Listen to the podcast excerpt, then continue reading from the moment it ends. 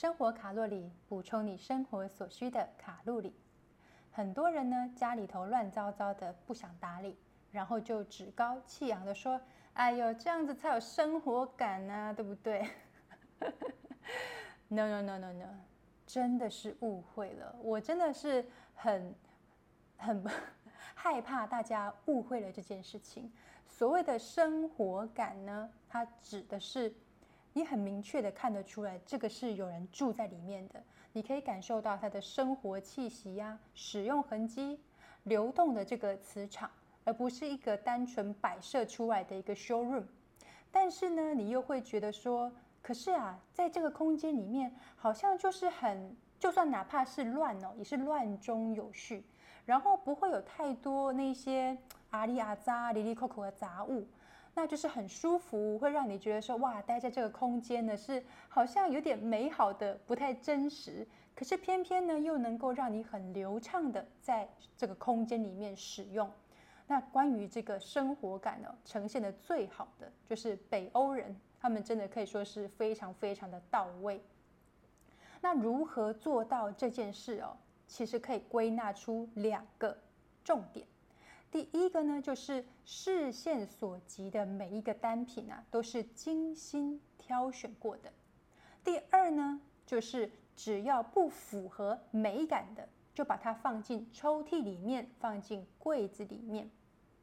那我们前面提到的第一点，精心挑选的，哎，千万不要误会，说好像就一定要很昂贵的艺术品还是装饰品才叫做精心挑选，不是的。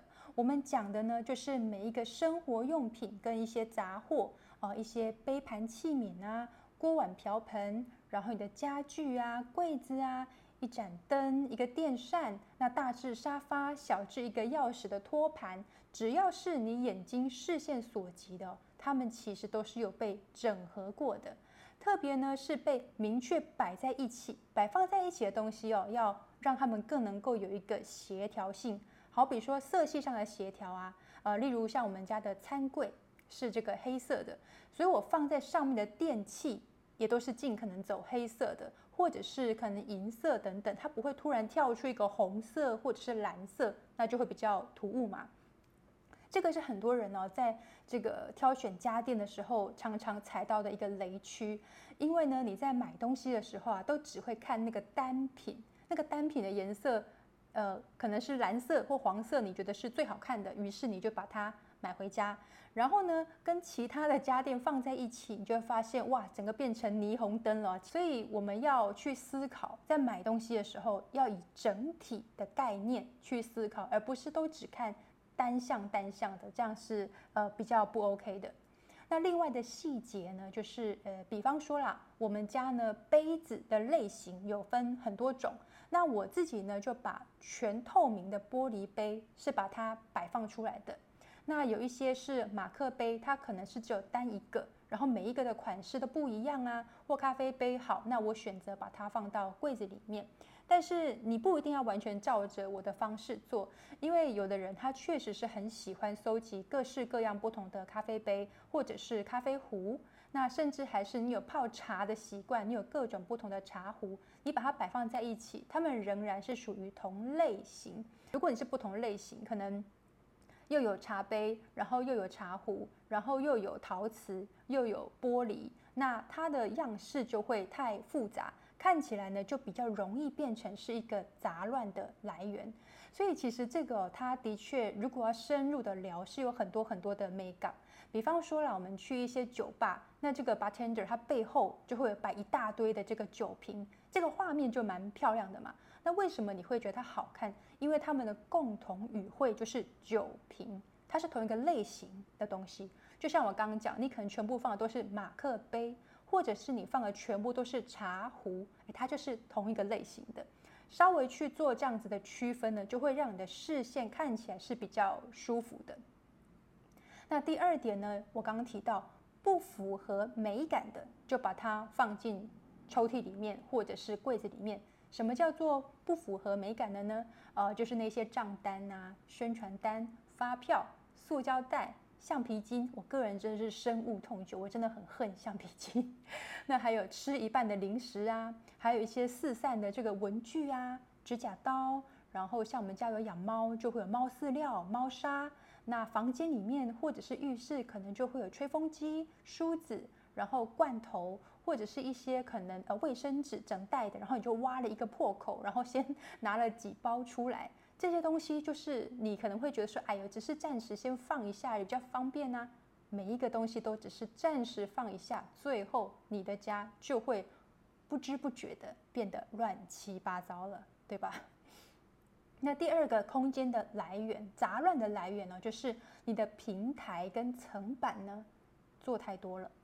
很多人呢，他喜欢在这个玄关区哦有一个平台，所以就可以放一些入门后随手的钥匙啊、零钱、发票。哎，当然这个原本它的利益呢是很好的，可是啊，如果你不能够有效的管理自己的习惯，那你的平台做的越多，只会造成越多的杂乱。那像这种平台的设计哦，也常常出现在卧室的床头。可是像这样子的东西呢？真的很容易会变成是堆放杂物的来源。只有你本身是很重视美感，而且有意识的维护之下，它才会是一个好的设计哦。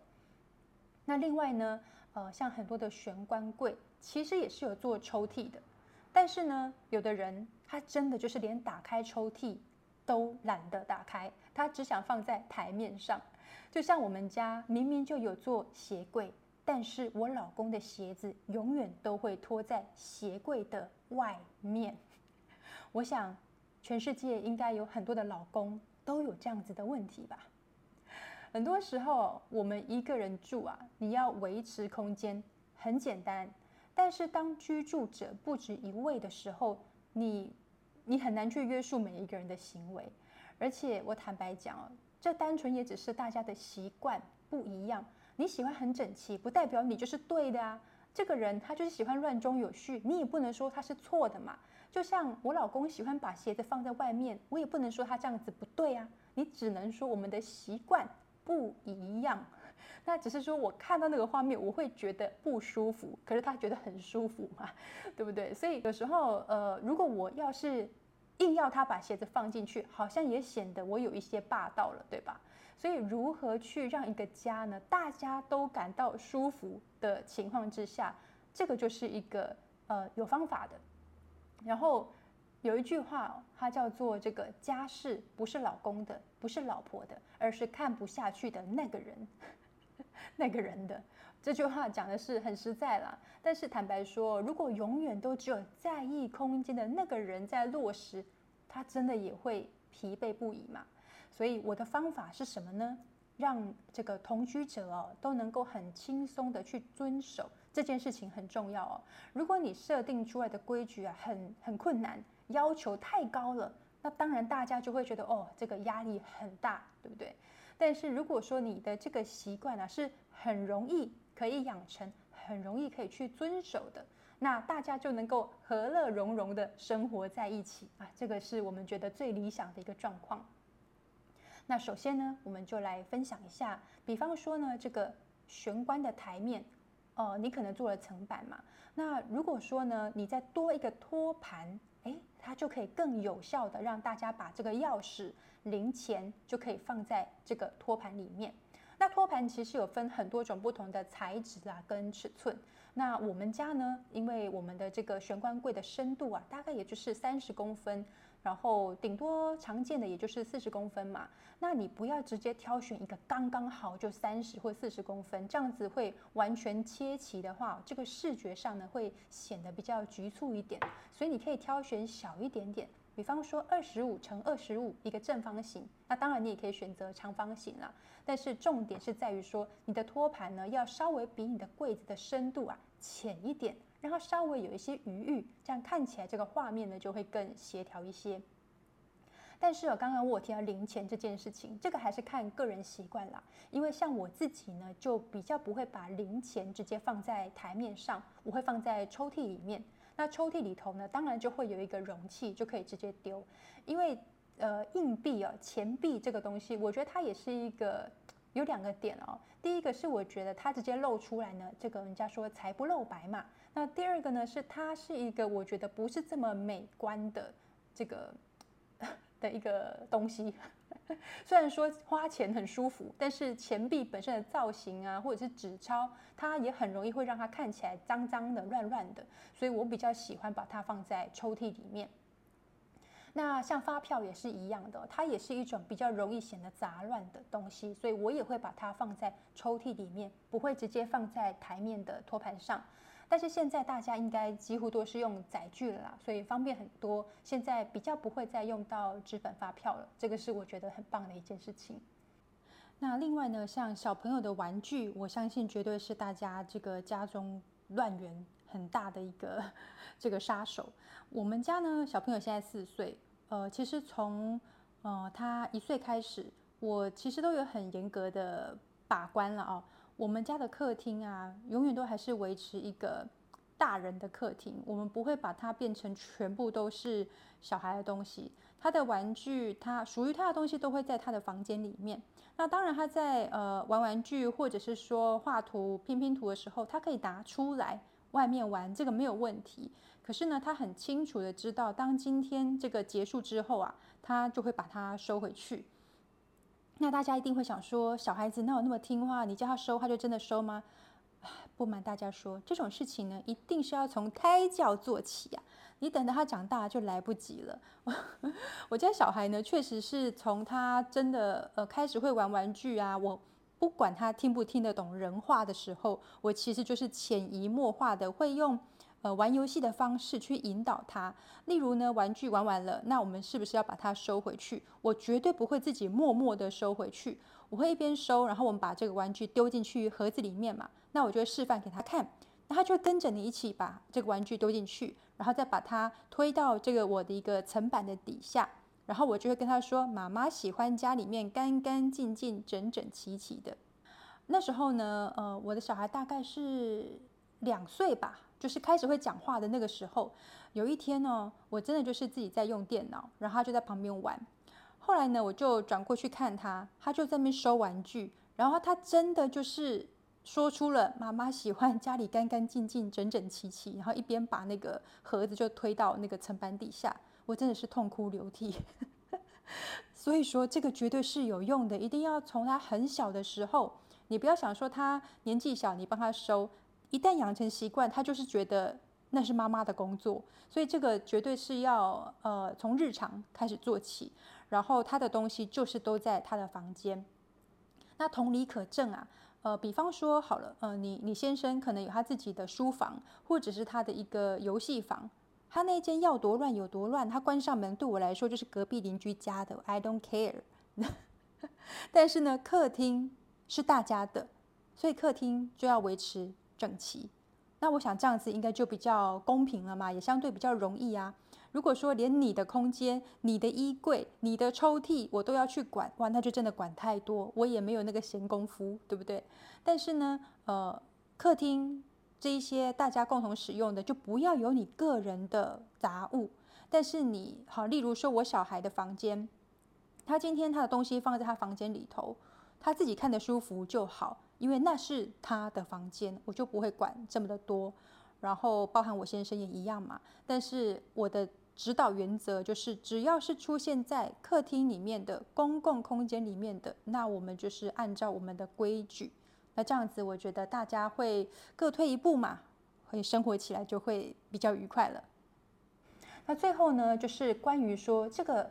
呃，收纳柜啊，很多人都喜欢用系统柜去做。那系统柜是一个呃，我们直接做好做满呢，还是说应该怎么样去规划会比较好呢？